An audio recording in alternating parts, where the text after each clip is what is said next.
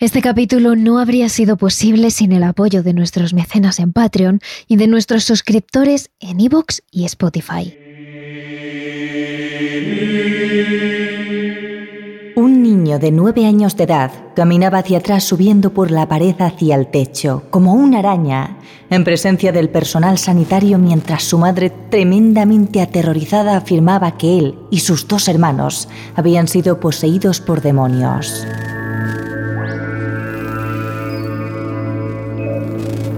Muchos podrían pensar que estas palabras pertenecen al guion de una película de terror, pero no.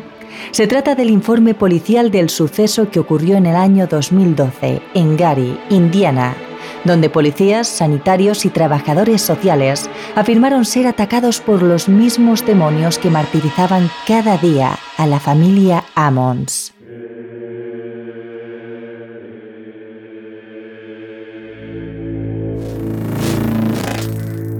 Hoy en Terrores Nocturnos os contamos el caso de la familia Ammons y de su casa, conocida como la Puerta al Infierno.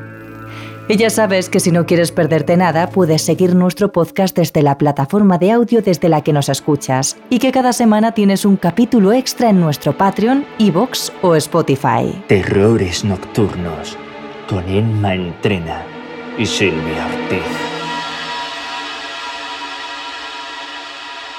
Todo comienza en el año 2011, cuando la Toya Ammons se muda con su familia a una pequeña casita de Caroline Street, en Gary, Indiana.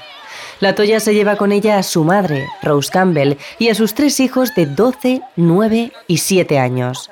Del padre de los niños no se sabe nada. Lo cierto es que eran una familia muy unida, pero de escasos recursos.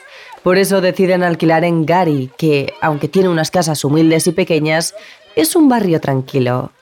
Concretamente, La Toya alquila una pequeña casita de una sola planta, aunque con un sótano, con una fachada en blanco, el tejado a dos aguas y grandes ventanales. No es mucho, pero están juntos, y eso es suficiente. En un principio todo fue sobre ruedas. Los vecinos del barrio cogieron cariño muy rápido a la familia Ammons. Era gente muy normal, que no daba problemas ni montaba escándalos en casa. Pronto se convirtieron en una familia más, pero los Ammons no tardarían en darse cuenta de que a ellos les perseguía algo que nadie más podía ver, algo en lo que nadie les podía ayudar.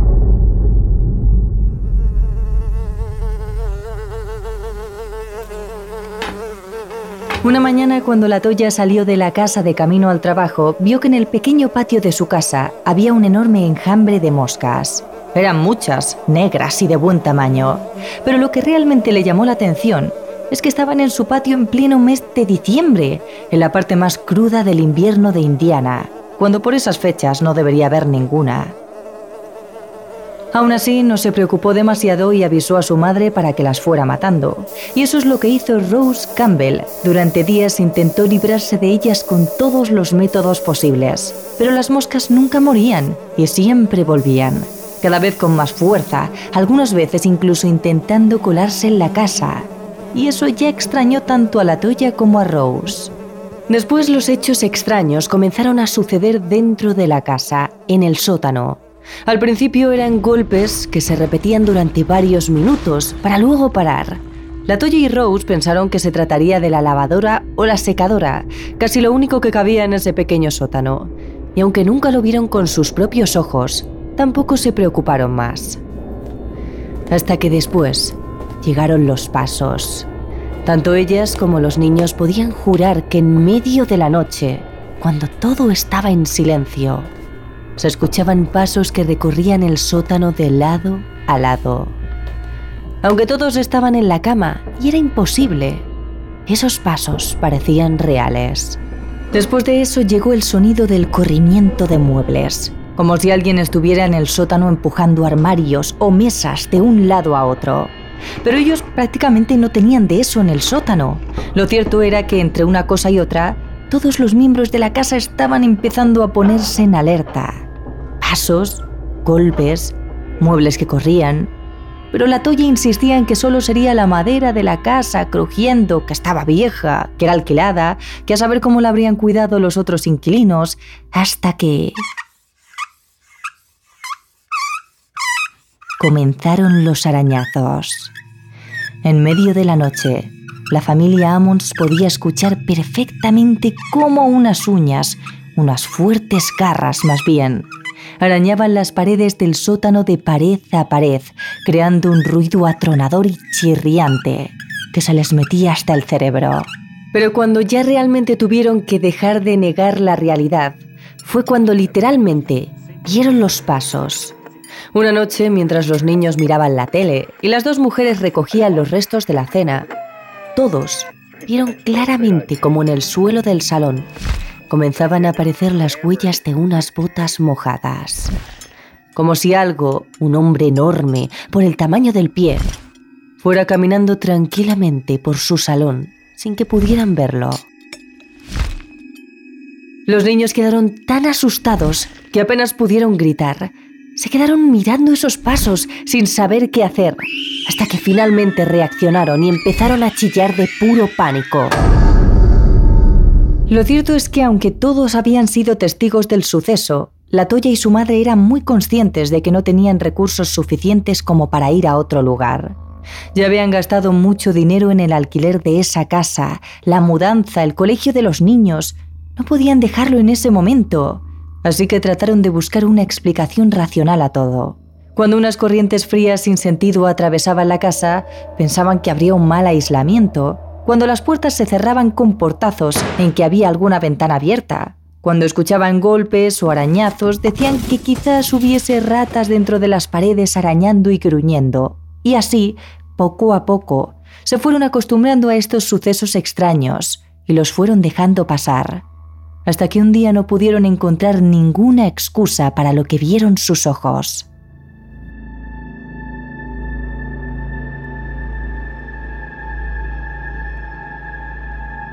El 11 de marzo de 2012 la familia recibió la visita de unos amigos.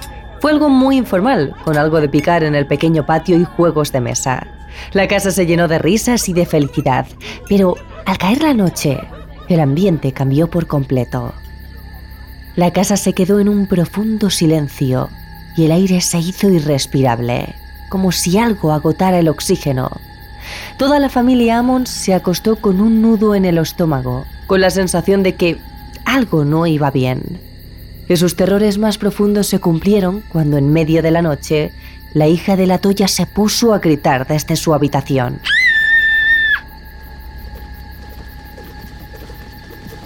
La Toya y Rose salieron corriendo de sus habitaciones sin ni siquiera ponerse algo de abrigo antes para llegar a la habitación de la niña lo más rápido posible. Pero nada podía prepararlas para lo que verían allí. Su pequeña estaba tumbada gritando, pero no en la cama, sino levitando por encima de ella, con la manta cubriendo su pequeño cuerpo, levitando también. La niña lloraba mientras intentaba patalear y moverse para bajar, pero parecía que no había nada que ella pudiera hacer. La Toya en ese momento solo podía preguntarse qué estaba pasando allí y por qué le estaba pasando eso a su familia. Apenas podía creer lo que estaba viendo. Inmediatamente después su madre tiró de ella para que se arrodillase en el suelo y juntas empezaron a rezar. Unos segundos después llegaron también los amigos con los que habían cenado que imitaron a la tuya y a Rose y se pusieron a rezar hasta que la niña, finalmente, volvió a ser depositada en la cama y dejó de levitar. Ambas acabaron abrazando a la pequeña mientras sollozaba, calmándola entre sus brazos.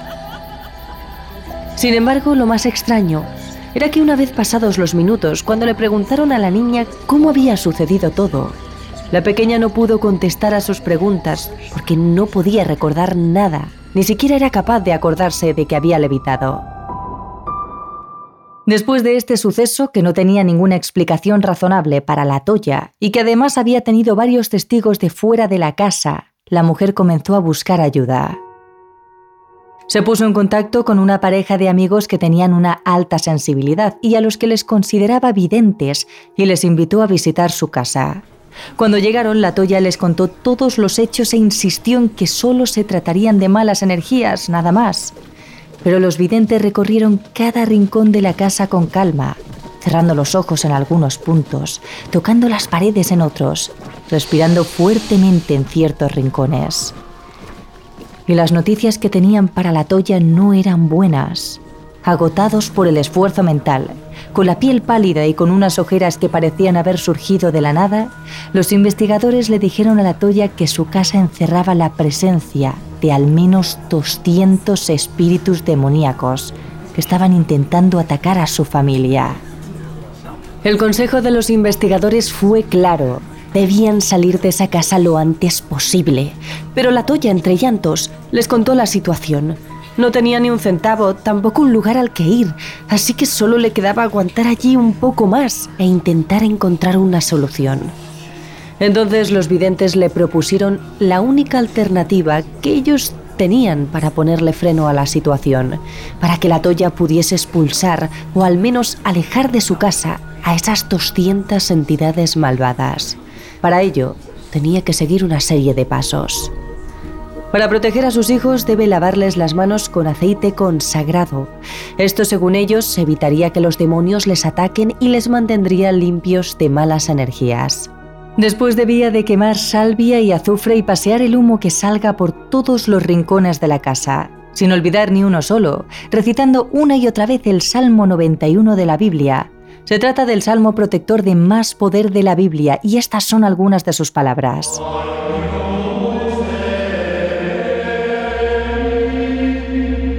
No temerás el terror de la noche, ni la flecha que vuela de día,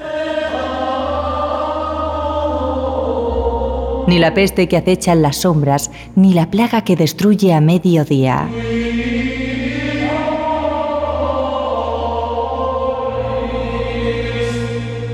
Podrán caer mil a tu izquierda y diez mil a tu derecha, pero a ti no te afectará.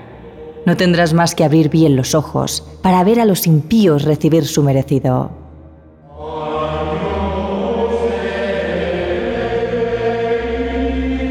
Ya que has puesto al Señor por tu refugio, al Altísimo por tu protección. Ningún mal habrá de sobrevenirte, ninguna calamidad llegará a tu hogar.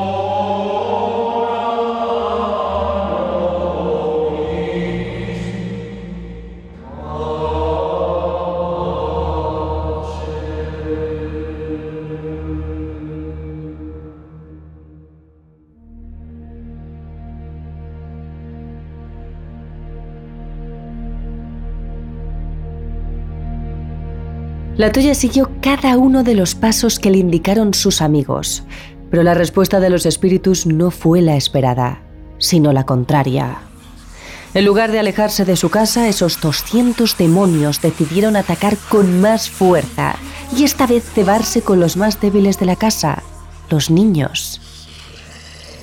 Según cuenta la Toya, sus hijos comenzaron a mostrar unas expresiones extrañas en la cara los ojos se tornaban completamente blancos y sus sonrisas se volvían extrañas, como macabras.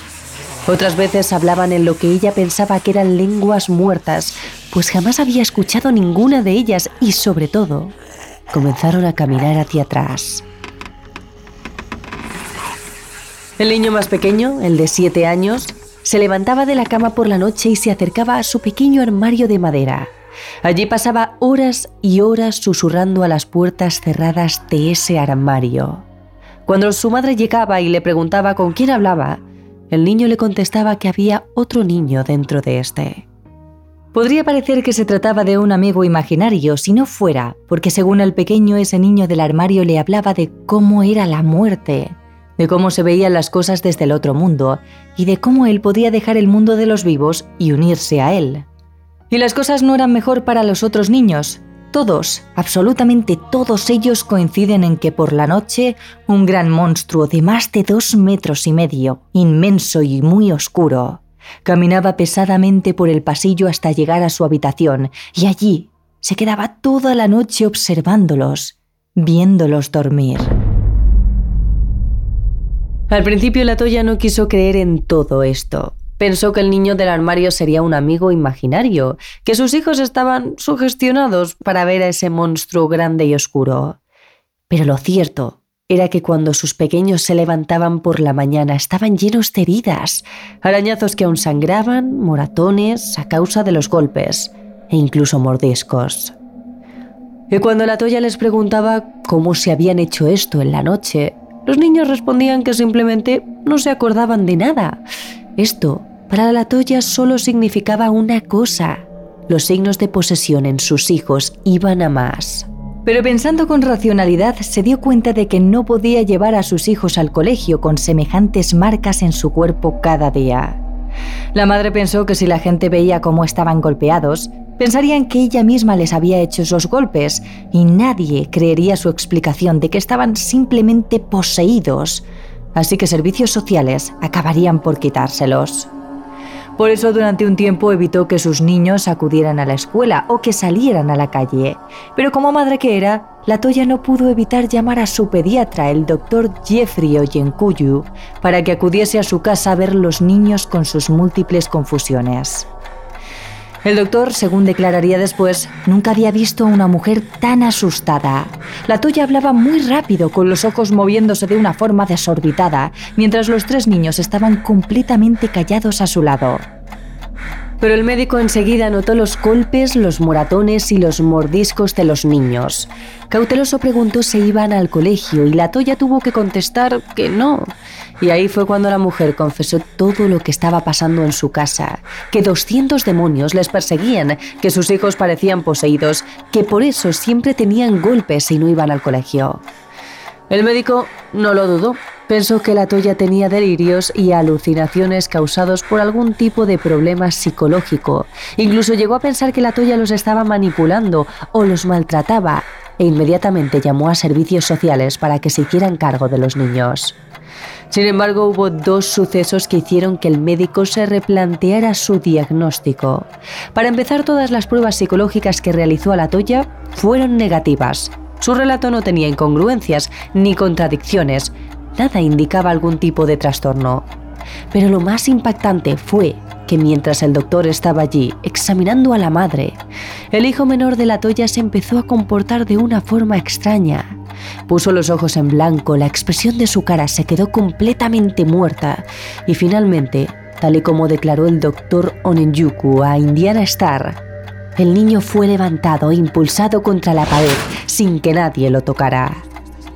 Y allí se mantuvo durante varios minutos, pegado a esa pared, mientras que la Toya y sus otros hijos rezaban, hasta que lo que quiera que lo estuviese sujetando lo soltó y acabó cayendo contra el suelo, entre lágrimas. Sin embargo, al final el doctor mantuvo su decisión y los niños se fueron con los servicios sociales. No sabía qué pasaba en esa casa, pero no quería que los niños estuviesen dentro.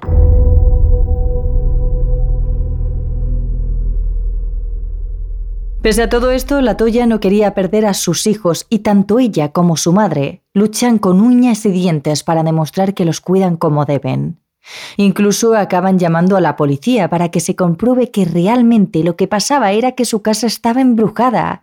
Es entonces cuando la policía y los servicios sociales se plantan en la casa de la familia Ammons para hacer una inspección ocular. A cargo de la investigación se puso el oficial Charles Austin, un escéptico policía veterano de 62 años que creía haberlo visto todo en su vida y que ya conocía la situación de la familia Ammons, ya que Rosa, la abuela, había ido a hablar con él en una ocasión diciendo que sus nietos hablaban en lenguas extrañas y que giraban completamente la cabeza.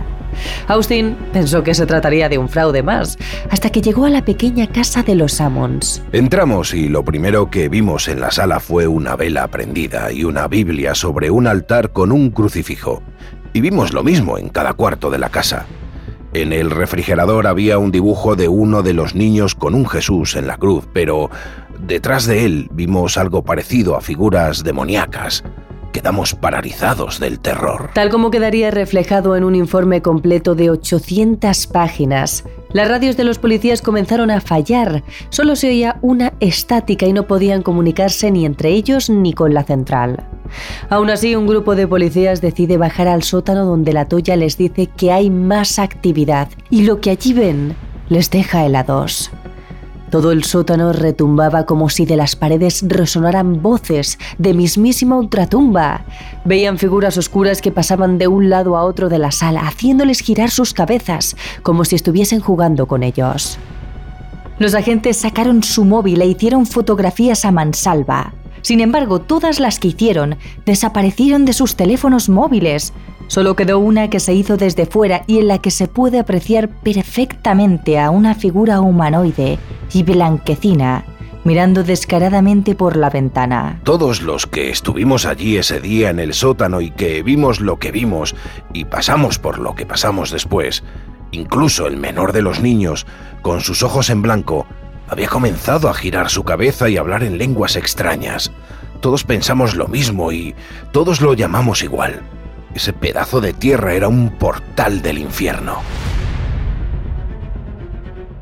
Mientras la situación en la casa empeoraba por momentos, el padre Michael Maginot, un experto en exorcismos, fue llamado por una de las trabajadoras de los servicios sociales encargada de cuidar de los niños de la Toya, después de que ella y una compañera hubiesen visto cómo uno de los pequeños de tan solo nueve años de edad trepaba por la pared como una araña y caía de pie frente a ellas. Todo ello con una extraña sonrisa en el rostro que no era propia de él, como si algo o alguien estuviese habitando en su interior, con un rostro terriblemente espeluznante. Además, las dos mujeres aseguraron haber escuchado fuertes ladridos y gruñidos de animales cuando entraron en la casa, aunque allí no hubiera ningún tipo de ser vivo además de ella y de los hijos. Lo que hizo que llamaran al padre Maginot para que acabara con los demonios que había en la casa. Fue lo que ocurrió poco antes de que ellas abandonasen el lugar. En una de las paredes, una de las jóvenes se dio cuenta de que había una mancha. Era densa, como si fuese un gran charco de aceite que se hubiese desparramado por uno de los muros del lugar. Cuando la joven acercó su delicada mano a la zona en cuestión e hizo contacto con aquel misterioso líquido, un frío intenso recorrió todo su cuerpo. Era tan fuerte que la dejó petrificada unos segundos, sin ser capaz ni siquiera de respirar. A los pocos minutos, la joven consiguió apartarse bruscamente, pero eso sí, aseguró que el dedo que había tocado directamente la mancha de la pared se le había quedado congelado. No podía moverlo y mucho menos sentirlo. Es cuando definitivamente supo que ese lugar estaba terriblemente maldito. Es entonces cuando el padre Maginot decidió hablar con más testigos y con la propia familia, antes de practicar cualquier tipo de exorcismo o ritual dentro de la casa. Uno de los sacerdotes con los que contactó le advirtió de que quizás, mientras leyera la Biblia dentro de aquel lugar, podría sentir cómo algo le apuñalaba cada uno de sus órganos, una especie de fuerza invisible que, tal y como describió el sacerdote, Sentía cómo arañaba y acuchillaba todo su yo interior mientras intentaba bendecir aquel sitio. Una vez consiguió la autorización del mismísimo obispado, el padre Maginot realizó su primer exorcismo a la Toya Ammons, quien estaba viviendo en un viejo departamento de Illinois, mientras sus hijos estaban a cargo del Estado. Así fue como tanto el cura como la mujer se desplazaron a una iglesia cercana en Merville para empezar la sesión. Según decía el propio Maginot, una de las fuerzas más poderosas de la casa se había pegado a la toya para apoderarse de ella y transformarla en la fuente del mal. Esto lo supo nada más conocerla cuando realizó una pequeña sesión junto a la mujer. El padre Maginot lo describió así. Ella me contó que dentro de la casa veía una figura demoníaca que parecía controlar al resto.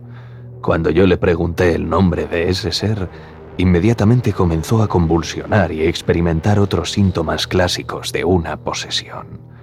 En un momento dado, puse mi crucifijo sobre su frente y su cuerpo comenzó a agitarse violentamente. Es ahí cuando supe que la fuente del mal estaba dentro de ella. Al terminar la sesión, le regalé un crucifijo, el cual me dijo que, al poco de salir de la iglesia, se rompió en cinco partes junto al rosario que también le di para que estuviera protegida. Pero la cosa no terminó ahí. Cuando iba a irme a casa, cogí mi bicicleta y me di cuenta de que el sillín estaba totalmente torcido, deformado, como si alguien con una fuerza sobrenatural lo hubiese hecho. Yo sabía perfectamente quién había sido. Era una clara advertencia que me había hecho el demonio que habitaba en la toya. Sin embargo, una vez realizó su primer exorcismo, el cura finalmente consiguió lo que quería. Supo el nombre de los demonios que atormentaban a la mujer noche y día, una pieza clave para poder atacarles directamente. Uno era un nombre que aparece en la Biblia, y otro era un nombre desconocido para mí. Pero lo importante es que yo ya sabía cómo se llamaban. A estos espíritus demoníacos les gusta actuar desde el misterio y la oscuridad. Y el hecho de saber sus nombres era como un rayo de luz que les demostraba sus limitaciones. Si sabes sus nombres, es más fácil conjurarlos y lograr que se vayan. El segundo exorcismo fue todavía más violento. En esta ocasión el padre Maginot tuvo que intentar arrinconar y hacer frente a los demonios para que dejasen a su víctima en paz. Pero lo más impactante sucedió durante el tercer exorcismo, el cual hizo en latín, una lengua que la Toya desconocía completamente. La cuestión es que durante la primera parte en la que el cura rezó a Dios, la mujer pareció no sentir nada. Pero en cuanto empezó a dirigirse al demonio, la mujer empezó a convulsionar. Este fue el exorcismo más largo de los tres y afortunadamente el que terminaría con el sufrimiento de la mujer. Tras finalizar, la Toya Amons cayó en un profundo sueño del cual despertó al cabo de unas horas con una imagen totalmente renovada. Parecía estar en paz, estar tranquila, como siempre había estado antes de todo ese infierno. Una vez el padre Maginot pudo comprobar que estaba bien, fue directo a la casa, donde realizó varias oraciones en alto acompañado de incienso, sal y agua bendita. Según dijo, la bendición logró sellar el supuesto portal al infierno que se había abierto dentro de aquella casa. Las teorías sobre cómo había surgido aquel túnel de la nada en ese lugar fueron desde que alguien había hecho brujería a la familia hasta que un ex de la propia Latoya, con conocimientos sobre el ocultismo, podría haber maldecido aquel lugar provocando que una oleada de demonios invadiese el sitio.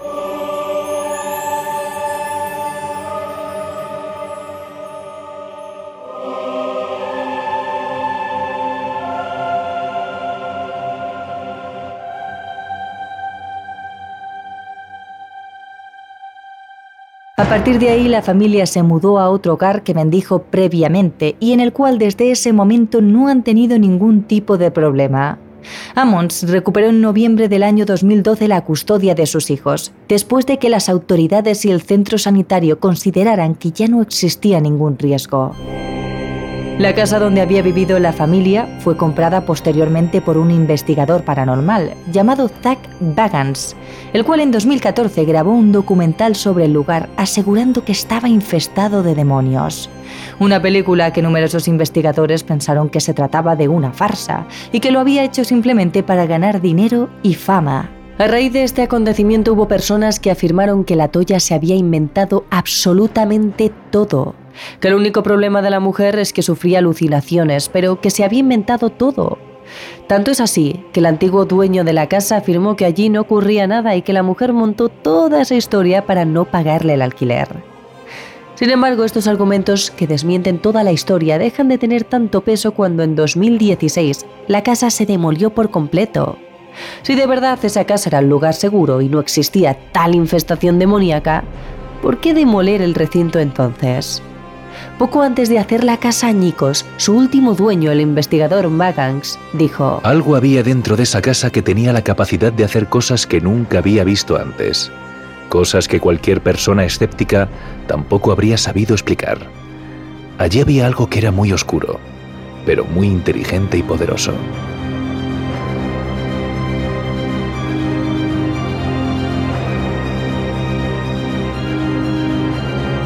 Y aunque la historia de la familia Mons termina aquí, os traemos un caso Warren en nuestro capítulo extra de la semana. Un caso que sucedió en la misma ciudad y que habla del espíritu de una dama que a día de hoy hay quienes aseguran haberla visto más de una vez. Si quieres escuchar el extra, te mecenas a través de nuestro canal de Patreon o también a través de Spotify o Evox. Y no te olvides de seguirnos a través de nuestras redes sociales. Somos terroresnocturnos.trn en TikTok y en Instagram y terrores barra baja TRN en Twitch, Twitter y nuestro canal de YouTube. Terrores Nocturnos, realizado por David Fernández Marcos.